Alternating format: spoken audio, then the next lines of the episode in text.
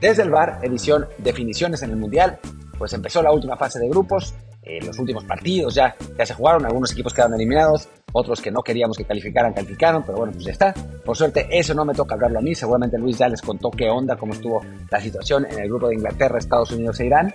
Eh, a mí me tocó el otro, me tocó el otro, me tocó el de Holanda, Qatar, Ecuador y Senegal.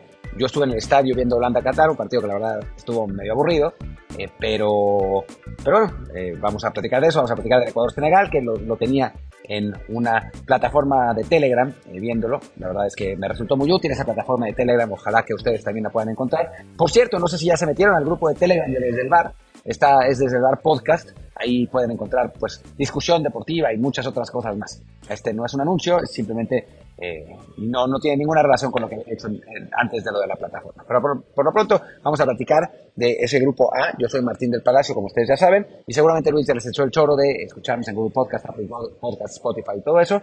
Pero bueno, nunca está de más recordarles que nos pongan un review de 5 estrellas para que más gente descubra este podcast y más gente se pueda enganchar con pues, lo que podemos platicar de, de fútbol y de otros deportes y eso nos ayude a mejorar eh, pues nuestros ingresos, que son muy importantes y, que con ellos me puedo pagar el viaje a Qatar, aunque ahora ya me voy porque solo duró cinco días y estoy en el aeropuerto esperando a que, a que salga el, avión para Estambul y después para Ámsterdam, después de Ámsterdam a otro lugar, en fin.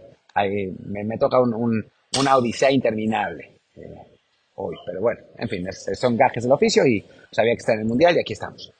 Pero bueno, eh, entonces de, el, em, pues de, los, de los partidos, los partidos de, de este grupo A.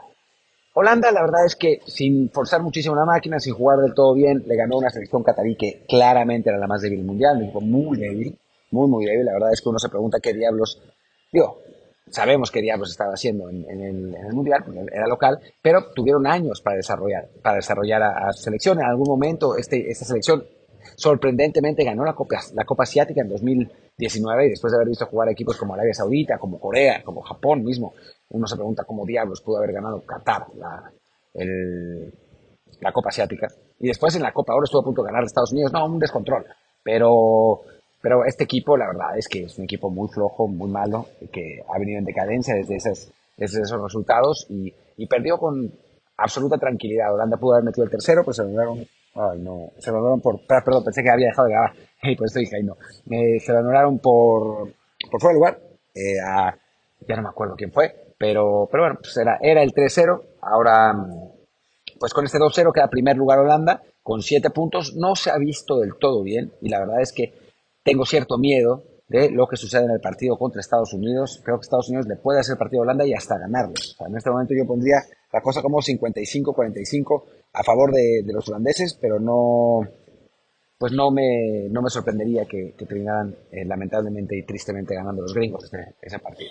Eh, y digo lamentablemente y tristemente porque, bueno, pues es, eh, es, una, es una rivalidad, ¿no? O sea, al final de cuentas no pasa nada, pero bueno, las rivalidades son para eso, son para, para jugarlas, para ganarlas, para disfrutarlas, para odiarlas, para sufrirlas, y bueno, pues ahora, pues bueno, Estados Unidos eh, puede ganar Holanda, eso, está claro. Pero bueno, hablemos del, del partido entre Ecuador y Senegal, que fue un, un, partido como se esperaba, muy parejo, ¿no? Los dos rivales más cercanos en cuanto a calidad dentro del grupo. Ecuador había jugado bien contra, contra la selección holandesa, le había sacado un punto, quizá debió haber ganado.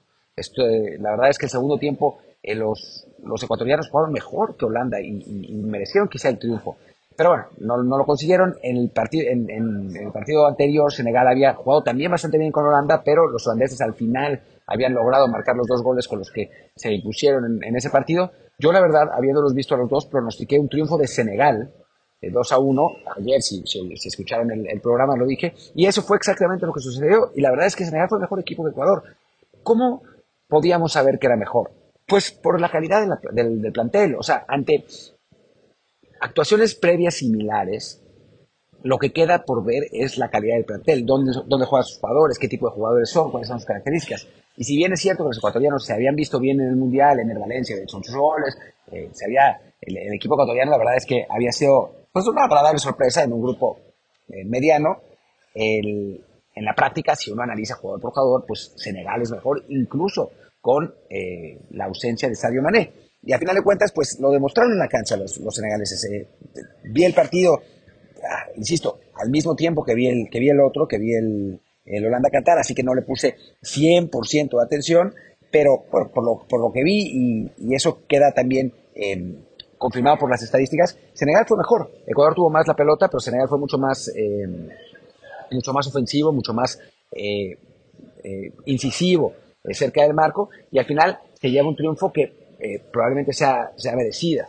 Y, con eso va a ser un rival, creo que complicado para Inglaterra. O sea, yo sí siento que los ingleses son mejores. Creo que si Sadio Mané hubiera estado, si Sadio Mané hubiera estado, eh, hubiera estado presente, pues sí, sí podría haberle hecho más partido. Dadas las circunstancias ahora, lo veo más complicado, pero no creo que vaya a ser fácil. Para, para la selección inglesa, Senegal es un equipo con muchos jugadores en Europa que, que ha estado jugando bien, potente físicamente, eh, bien dirigido, eh, creo, por, por su entrenador Aliou Cissé.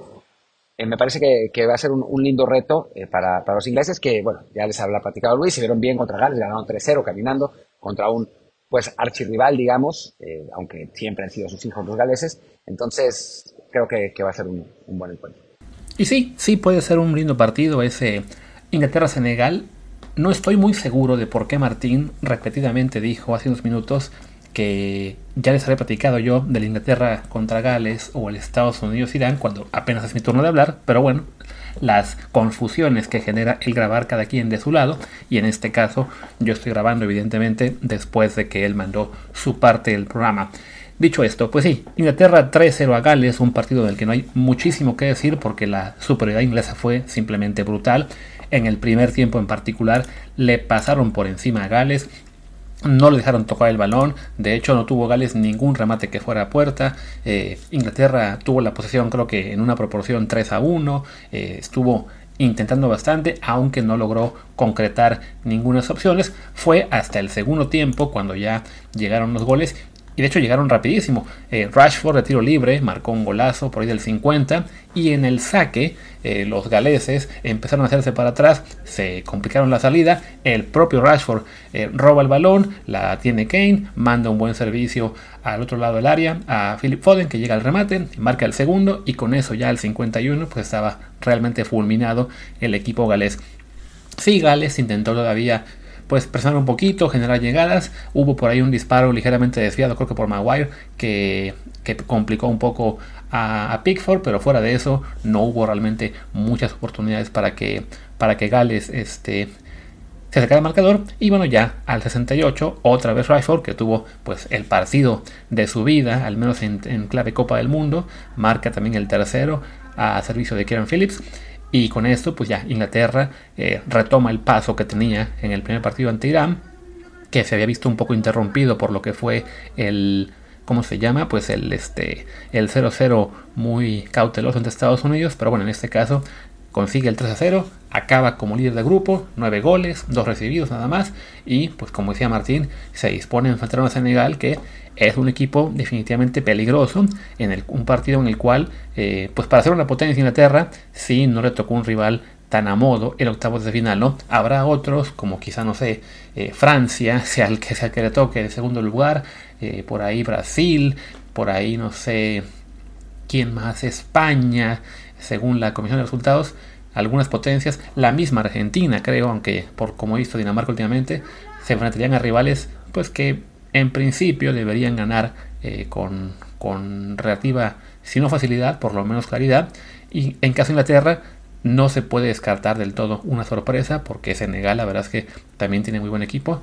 Dicho todo esto, sí, Inglaterra es nuestro favorito para llegar a la final de su lado del cuadro, ¿no? Y lo que vimos hoy ante Gales fue una muy buena exhibición ante un rival al que conocen muy bien, que son, bueno, son vecinos, son parte de la misma técnicamente son parte del mismo país, o sea, el país es el Reino Unido, pero en fútbol, por alguna razón, sí pueden jugar separados. Y bueno, hoy Inglaterra mantuvo su, su dominio sobre sus hermanos menores, ¿no? En otro juego, el que, el que definía más, el que sí era realmente una, un juego ya eliminatorio adelantado, pues se enfrentaban Irán y Estados Unidos y la verdad es que Estados Unidos sí fue mejor. Gana 1-0 el partido cuando realmente pudo haberse llevado el encuentro por una diferencia mayor. Eh, si acaso lo que este 1-0 refleja es que Estados Unidos no está teniendo mucho poncho ofensivo. está realmente eh, sufriendo para, para, meter goles. Solamente anotó dos en toda esa fase de grupos, por supuesto. Solo recibió uno y lo hizo de penal, lo cual pues contribuye a un, a un mejor balance. Pero sí es de llamar la atención que pese a tener un, conjunto con muchos nombres importantes, con tipos que están ya en, clubes europeos de buen nivel, la verdad es que sí les cuesta generar llegadas realmente peligrosas. O sea, tuvieron por ahí, además del gol, algún remate mm, solo en el área, creo que fue Wea, que le, le, pegó muy flojo de cabeza para que tomara el portero iraní, pero sí este, no consiguen del todo el aprovechar lo que fue su dominio, sobre todo en el primer tiempo, en el que si Gales había sido dominado por, por Inglaterra, pues bueno, Irán realmente estaba entregado y aguantando con la táctica Tata Martino, eh, cuidando el 0-0. Y en el primer tiempo, los iraníes ni siquiera patearon el balón a puerta. Ni, bueno, ni a puerta ni fuera. No tuvo un solo remate el equipo iraní. Y Estados Unidos, pues que fue el que dominó, consiguió el gol por la vía de Pulisic, que pues se sacrificó por la patria, porque en, el remate se llevó un golpe durísimo con el portero y tuvo que salir de cambio en el, en el medio tiempo. Ya ni siquiera se pudo quedar a gritar a los compañeros, ¡Ey, métela, métela! Quizá por eso se quedaron únicamente al 1-0, pero bueno, fuera de broma, este, bien Pulisic en el remate, a servicio de Serginho Dest, que también hay que reconocerle a Serginho, pone un buen, un buen servicio por derecha para que llegue a su compañero, y con esto ya Estados Unidos se sabía en ventaja en términos de poder avanzar a la siguiente ronda. En el segundo tiempo, los primeros minutos todavía domina Estados Unidos, pero pues fiel a su costumbre, el técnico Berhalter descompone más de lo que compone y este, le va cediendo poco a poco la iniciativa al equipo iraní, que sí, se lanza más al frente, sabiendo que un gol empataba el encuentro y les daba el, el pase a octavos de final. Yo creo que para entonces ya los dos eran conscientes de que Inglaterra le estaba ganando a Gales con facilidad y tuvo las suyas el equipo iraní, sobre todo al final, ya en el tiempo añadido, hubo un, remate, por aquí tenía el nombre, porque sí es un nombre complicado de pronunciar, de uno de los defensas centrales, del número 8, Poraliganji, que se va con un sobre de cabeza desviado apenas de la puerta de, de Matt Turner, creo que era como al 92, en lo que pues sí fue la jugada más importante del equipo iraní y que hubiera cambiado todo. También lo hubiera cambiado todo un penalti que pedía Meitarami al minuto, ya era como el 98, una jugada en la que él entra al área, le toca ligeramente el hombro el defensor de, Estados Unidos, no recuerdo quién era, quizá era Robinson, y Taremi se va al, suelo y reclama el penal y todo Irán encima del árbitro, que además es el español Mateo Laos, pidiendo que, que fuera al bar a revisar. Hay que ser honestos, no fue la única en la que Irán salió a buscar el, penal y no, no era. Entonces no, no podemos reclamar que, que si fuera otro equipo lo hubieran marcado, eh, que si este, esto a un Brasil o a un Francia se lo daban. No, la verdad es que no, no era penal, fue un, toque muy muy leve. Y bueno, a fin de cuentas, Estados Unidos era justo ganador en este partido, que le lleva a quedar como segundo de grupo y avanzar a octavos de final ante Países Bajos. Que ya empiezo a notar, creo que hasta Martín lo, lo expresó así, cierto vamos a decirle pesimismo de los analistas eh, y fans mexicanos que bueno, pues siendo mexicanos podemos reconocer que Estados Unidos ha crecido y que tiene un muy buen equipo, pero pues siendo nuestro rival no queremos que le vaya bien, ¿no? Hay gente a la que no entiendo por qué le ofende que yo como eh, periodista y fan mexicano eh, no quiera que en Estados Unidos, pero digo, a ver, yo soy fan de Pumas, no quiero que le vaya bien al América. El fan del América no quiere que le vaya bien a Chivas. El del Madrid no quiere que le vaya bien al Barcelona. Puedo reconocer, siendo periodista, que Estados Unidos está jugando bien, que tiene un cuadro bastante bueno, que tiene muchos jóvenes que van a llegar aparentemente, o bueno, que están en Europa y que tienen un gran potencial. Eso no quita que yo quiero que pierdan. Yo hubiera querido que marcaran ese penal y quedaran fuera. Pero bueno, eso es un tema aparte. Simplemente se vale eh, como, pues sí, como mexicano, fan del fútbol, decir, pues ching, nos hubiera gustado que quedaran fuera, ¿no? Volviendo al tema de Países Bajos, si hay cierto pesimismo porque se siente que le pueden ganar a los neerlandeses, yo creo que todavía en tema calidad, el equipo de Luis Van Gaal es mejor y que no podemos olvidar lo que ya hemos platicado en este podcast a veces, ¿no? Que los, este, las potencias, si bien dan mucho más margen a sorpresas en los juegos de fase de grupos, una vez que arrancan los octavos de final, ya es mucho más complicado verlas, salvo que haya un equipo que realmente esté dando un paso adelante, ¿no? Lo que fue en su día la Bulgaria de Stoikov, que además ese paso adelante duró dos días, o la Croacia que ha llegado a dos veces semifinales, pero en general este, no, no es tan sencillo ver una, una historia diferente en una Copa del Mundo, ¿no? O sea, las Brasil, España, Argentina, Alemania, Francia, Inglaterra, Italia, quien ustedes quieran, por lo general van a quedar fuera entre sí mismas, ¿no? O sea, no, no les va a eliminar un pequeño, salvo cuando hay robos monumentales como los de Corea, Italia y España, o no sé, alguno más que se me está escapando ahora mismo, ¿no? Pero bueno, yo creo que todavía por tema calidad vamos a ver una mejor versión de Países Bajos en esa semifinal y claro, en, esos octavos de final. Y bueno, y si no, pues ya, a ver si nos toca sufrir con la idea de que Estados Unidos sí llegue otra vez al quinto partido.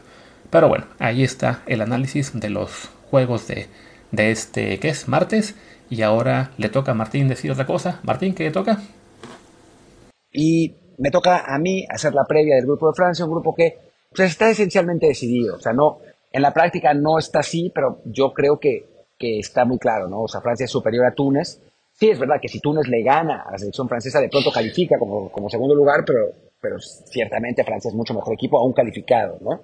Eh, no sé si van a dejar descansar jugadores, pero aún descansando jugadores, eh, la selección francesa es infinitamente superior a, cualquier otra de este grupo, ¿no? Como lo demostró. Quizás no tanto sobre, no infinitamente superior a Dinamarca, pero sí superior a Dinamarca y es, superior a Gales, a Gales, a Túnez, que tiene muchos jugadores que son nacidos en Francia. Es como una especie de Francia G, ¿no? Jugó bien contra Dinamarca la selección tunecina logró sacarle un, un, buen empate, un buen empate a, cero goles. Así que, que bueno, creo que, que no va a ser una perita en dulce, pero también ya vimos lo que pasó en el partido contra Australia, en el que perdieron sorprendentemente 1 a 0.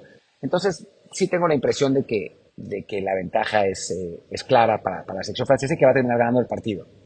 Y después está el partido entre Dinamarca y, Australia, que sorprendentemente Australia le ganó a Túnez, y entonces con un empate, en principio, avanzaría sobre los daneses. Pero también creo que la diferencia de calidad es enorme, ¿no? Si vimos el partido Australia-Túnez, no es que Australia ganara con enorme justicia ese juego, fue un partido feo, que, que los australianos ganaron imponiendo el físico, que, cosa que no pasará sin duda alguna ante los daneses, y sí tengo la impresión de que la, la, la ventaja, la diferencia de calidad entre ambos equipos es demasiado grande y que Dinamarca va a ganar va, va a ser divertido, pues, o sea, va a ser un, partido interesante y que va a ser emocionante, pero yo, yo tengo la impresión de que Dinamarca va a ganar al final con, cierta comodidad. Y bueno, pues eh, ya Luis les platicará del partido de la selección, de la previa, de lo que pasó en el partido donde los gringos ganaron. Eh, y, bueno, mañana, mañana hablaremos de la selección mexicana y creo que con dolor. Espero que no, pero creo que sí. Los dejo. Yo soy Martín del Palacio, mi Twitter es arroba martín de ELP. Y bueno, pues los dejo con Luis, que seguramente seguirá eh, hablando de más cosas. Chao, chao. Pues sí, vamos a hablar de otras cosas, que en este caso es la previa del grupo C, el grupo de México, en el que, bueno, ya prácticamente todos saben, y si no les recordamos que tenemos que ganarle a Arabia Saudita, que Argentina le gane a Polonia y que la, combinación, los márgenes de victoria de ambos partidos se combinen para 5 eh, goles para que sea seguro. Si son 4 va a depender de quién meta más goles, de quién tiene más tarjetas, porque en este momento bueno está Polonia con más 2, México con menos 2. Si ganaran por ejemplo Argentina 2-0 y México 2-0, pues se igualan en todo México y Polonia, eh, y en ese caso lo que define es el fair play, que en este momento vamos perdiendo porque llevamos 6 amarillas y Polonia lleva 4. Entonces, bueno, para ir a la segura necesitamos eso, ¿no? Saber que es un margen combinado de 5 o bien que México acabe con más goles. Por ejemplo, Argentina 2-0 y México 3-1. Entonces es, avanza México por tener un gol anotado más que el equipo polaco. Está complicada la cosa, pero ojo, yo sé que en este momento estamos todos eh, pues desanimados con el bajón de, haberse, de que se perdió, de que no se le hace un gol al arcoíris, lo que ustedes quieran, pero no es una combinación tan, tan descabellada. Y tan es así que, por ejemplo, en las apuestas, que como ustedes ya saben, los apostadores se la saben de todas, todas en esto, sobre todo las casas de apuestas a la hora de marcar las líneas, Argentina es hoy más favorito para el juego ante Polonia de lo que era ante México. No por mucho, evidentemente, pero la victoria argentina paga 1.45 cuando ante México, si no mal recuerdo, estaba como 1.53. O sea, no es mucha la diferencia, pero los que hacen las líneas, los que saben de estos asuntos, creen que Argentina le va a ganar a Polonia. Y México es de hecho casi tan favorito para ganarle a Arabia como Argentina. Ayer, si no mal recuerdo, la línea estaba en que México pagaba 1.55. Por alguna razón, la línea ya bajó un poco o, se hizo, digamos, más difícil y ahora está en 1.70. Quizás sea porque las casas de apuestas vieron que va a jugar Henry Martín y con eso creen, uno, pues va a estar más complicado. No lo sé, pero bueno, de todos modos, esa combinación de líneas se puede traducir en que sí se ve factible, no extremadamente posible, pero tampoco fue la realidad, que Argentina y México se combinen para victorias que le permitan a México alcanzar el margen que necesita para echar a Polonia. Recuerden que previo al Mundial, esa es la predicción de todos. Los dos, México y Polonia, empatamos entre nosotros, le ganamos a Arabia y perdemos con Argentina. Puede ser lo que pase. Claro, estamos muy desanimados porque nosotros ya perdimos con Argentina, pero también lo puede hacer Polonia. Y bueno, hablaré rápido de ese partido. Desafortunadamente, aunque tengo contactos en Polonia, no saben mucho de fútbol, entonces no me pudieron decir el 11 de la, del equipo polaco. Pero bueno, podemos esperar que haya también un poco de rotación. Ya estaba yo viendo que para el partido previo, tanto Polonia hizo tres cambios en su 11 original, como fue el caso que Argentina hizo más. Ahora Polonia, pues bueno, me imagino que van a mantener la base, es que estén Chelinski, Lewandowski, Krychowiak y por ahí y Chesney. Fuera de ellos, los demás pues se pueden mover un poco, ¿no? Quizá veamos de, de regreso, no sé, bueno, ¿para qué me pongo a especular cuando les digo, no, no tengo la forma de, de conocer el 11 de Polonia de primera mano, ¿no? Entonces, los polacos van a jugar seguramente a lo que jugaron con México, que es a estar bien replegados atrás, a buscar un contragolpe y que Lewandowski defina. Y quizá pensando justo en la peligrosidad de Lewandowski y sobre todo del juego aéreo, es que Argentina el técnico Scaloni se está planteando hasta tres cambios de este, en su alineación. O sea, había arrancado la práctica de ayer con, o la de hoy, no me acuerdo qué ya fue, este, con, el, con el mismo 11 que había jugado ante México, pero ya eh, lo que nos comentan los medios argentinos, hay tres posibilidades de cambio, ¿no?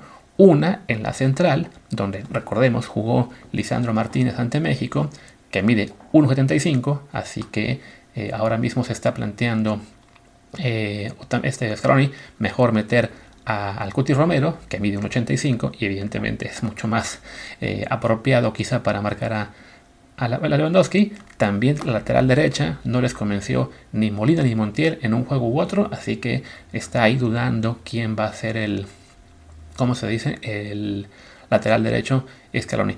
Y en la media cancha es casi un hecho que Guido no va a repetir como jugó ante México, sino que va a entrar en su lugar, este, ya sea de vuelta a Paredes o, o que juegue Enzo después del golazo que nos hizo, ¿no?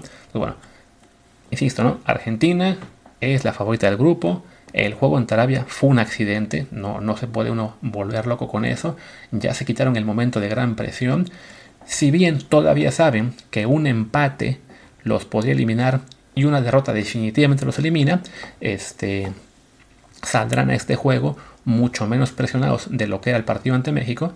Entonces esperemos pues que salgan finos, ¿no? Porque a fin de cuentas la diferencia en el marcador de lo que vimos ante Arabia y lo que vimos ante México fue que ante Arabia se cansaron de fallar, se cansaron de intentar y no, no conseguir el remate.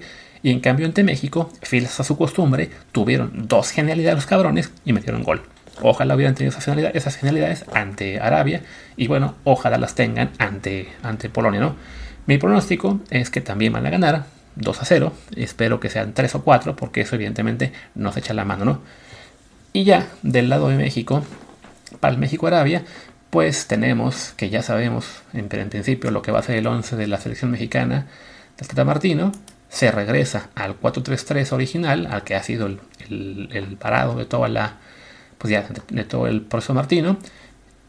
Y tenemos sobre todo un puesto en el cual pues nos queremos volver locos, ¿no? Primero en defensa, regresa Jorge Sánchez, sale Kevin Álvarez, el resto es la misma que ha sido toda la copa, ¿no? Montes, Moreno, Gallardo y Ochoa en la portería, que por cierto, tanto que estuvieron chingue chingue a gente como Gallardo y Moreno, y Gallardo creo que en este momento no hay ni quien discuta que esté jugando. Ya solo se cueran de Arteaga cuando quieren chingar, pero la verdad es que Gallardo lo ha hecho muy bien. Y Moreno también, con todo lo que le han criticado. Eh, hoy estaba yo viendo ahí en footballtransfer.com que Xavi dijo, de México destaco a los centrales, a Moreno y Montes, que son muy buenos. Entonces, bueno, ahí está. Díganle viejito, díganle lento, díganle que ustedes quieran, pero ha tenido muy buena Copa del Mundo Héctor Moreno. Paso al medio campo, regresa Edson Álvarez, no está Héctor Herrera para tranquilidad de, toda la gente que ya estaba lista para poner el grito en el cielo. En cambio va a estar, repite Luis Chávez, y la gran novedad que va a jugar aparentemente Orbelín Pineda. Aquí quizá mi duda será, bueno, juega porque estaba previsto que esté él en un partido como este, o juega ya un poco porque el Tata está desesperado y no encuentra en medio campo quien, quien genere más juego, así que está básicamente tirando lo que puede y cambiando lo mejor que tiene. yo, a mí me da gusto ver a Orbelín, pero sí, si él en la jerarquía de la selección era como el sexto o séptimo mediocampista, sí nos puede preocupar un poco verlo en el campo, ¿no? O sea, hablamos de que ya en esta zona del campo el Tata habrá utilizado en esta Copa del Mundo a Edson, Herrera, Chávez, Charlie, eh, ¿quién más me falta? Guardado y ahora Orbelín. Ah, no, y también Gutiérrez, seis mediocampistas. O sea, usó ya a seis mediocampistas y se va por el séptimo, que es Orbelín. Que bueno, está bien el tener una baraja diversa de opciones, pero sí Quizá también este factor sea de los que hace que la línea de apuestas se haya movido un poco hacia el lado, no de Arabia, pero bueno, de hacer a México menos favorito. Y por último, pues en ataque, también regresa el ataque del primer partido, Chucky Lozano, Alexis Vega y, Henry Martín. Entonces, para repetir rápido, Ochoa, Jorge Sánchez, César Montes, Héctor Moreno, Gallardo, Edson, Orbelín Chávez, Chucky, Vega y Henry Martín. Y pues ya lo de Henry Martín, creo que ustedes ya saben lo que pienso, saben lo que Martín piensa, ustedes es probable que también piensen lo mismo, yo no entiendo por qué insiste con él, creo que es factible que pase algo parecido que el juego ante Polonia, que la toque muy poco y que lo acaben sacando en el segundo tiempo para que juegue Raúl o Funes Mori, pero bueno, pues el Tata está jugando con la suya, la verdad es que no, yo, yo no puedo creer que o sea, lo que, nos, lo que nos dijo alguna vez Ramón Raya, ¿no? De que es que se ganan el puesto en el día a día. Carajo. Henry Martín lleva ya como 15 partidos o casi 20 con selección mexicana en los que no ha aportado nada. El único gol fue ante Surinam. No sé si tiene alguna asistencia por ahí en el registro. O sea, no es, no es que sea un odio contra Henry o que me caiga mal por ser americanista o que le tenga yo alguna revancha como los de los de Azteca, no, simplemente es que es un delantero que por sus características, por su estatura, está bien para Liga MX, pero a nivel Copa del Mundo, a nivel selecciones nacionales, le falta para competir. Y no es que Funes Mori o lo que nos queda Raúl Jiménez sean buenísimos, pero creo que tendrían características que le permitirían ser más efectivos en ataque ante, ante Polonia, ante Argentina, ante, ante Arabia, evidentemente, y no es que vayan a hacer cuatro goles, simplemente es me van a dar un poquito más de esperanza de ver algo productivo en, el campo. Pero bueno, Tata se la juega con, con Henry. Espero, como ya hemos dicho muchas veces, equivocarme. Espero que meta un triplete, pero veo más factible que la toque tres veces. En fin, vamos a ver si, si se logra un milagro. Que les digo, no es tan milagro, es simplemente que se den los marcadores que hubiéramos previsto, y que de hecho creo que los pusimos también de, en, nuestra, nuestra previa la semana pasada, o hace dos semanas ya, y, pues nada, esperemos que, que Argentina se la mano, porque sí, si Argentina se conforma con 1-0, va a ser muy complicado, eh, pero si nos echa la mano Argentina, y si Polonia se vuelve un poco loca con las amarillas, que supongo el técnico polaco ya les habrá advertido a sus jugadores, hey, tenemos la ventaja en el free play, no se ganen amarillas a lo tonto. México me temo que tiene ese problema a veces que se gana amarillas muy, muy fácilmente, entonces ni modo, a buscar una diferencia de 5 goles para mantener el sueño vivo, si bien todos sabemos que si avanzamos en el, el Mundial nos tocará Francia y pues da lo mismo, ¿no? Pero bueno, aunque sea el mantener esa inercia de cuartos partidos, tiene su chiste, ¿no? Aunque si no, no sea un gran consuelo. Y ya para acabar, les digo dónde van a estar los partidos de mañana. Antes de eso, les recuerdo que les conviene mucho seguir el Telegram, ya Martín se les dijo, desde el Bar Podcast. Por favor, sigan el canal, ahí se encuentran noticias, interacciones, comentarios, bromas, chistes y muchas cosas más que valen mucho la pena, en particular durante Copa del Mundo. Y ahora sí, los partidos de mañana. A las 9 de la mañana tiempo de México, las 4 aquí en España, van el Túnez-Francia y el Australia-Dinamarca. El Australia-Dinamarca es el que va por tele abierta en Sky, VIX, TUDN, Canal 5, Azteca 7 y el Túnez-Francia va por Sky Sports en exclusiva. Así que esperemos que esa exclusiva se vuelva un poco menos exclusiva para ustedes. Y de otro lado, a la 1 de la tarde, tiempo de México, 8 aquí en España, el Arabia Saudí contra México, obviamente va por todos los canales que ya dije y también por las estrellas. O sea, le están echando toda la carne al asador, sobre todo porque es el último partido que, quizá debe ser rating gigantesco. Entonces, Sky, TUDN, VIX, Canal 5, las 3, ATK 7 y donde más se pueda poner. Y el Polonia-Argentina va por Sky Sports y por VIX. Así que en teoría también lo podrían ver eh, por internet sin ningún problema. Pues ahí está. Vamos a descansar ya de este programa. Esperemos que mañana tengamos buenas noticias, porque además acabo de darme cuenta de que el episodio de mañana va a ser técnicamente, aunque la práctica es otro, va a ser el número 500 en la cuenta oficial de Bar. Así que esperemos poder celebrarlo con un resultado pues bueno y una alegría más, quizás la última del año, de la selección mexicana. Cerremos ahora sí, yo soy Luis Herrera, mi Twitter es LuisRHA, el del programa es arroba desde el bar POD, desde el el Telegram es desde el bar podcast. Gracias y hasta mañana.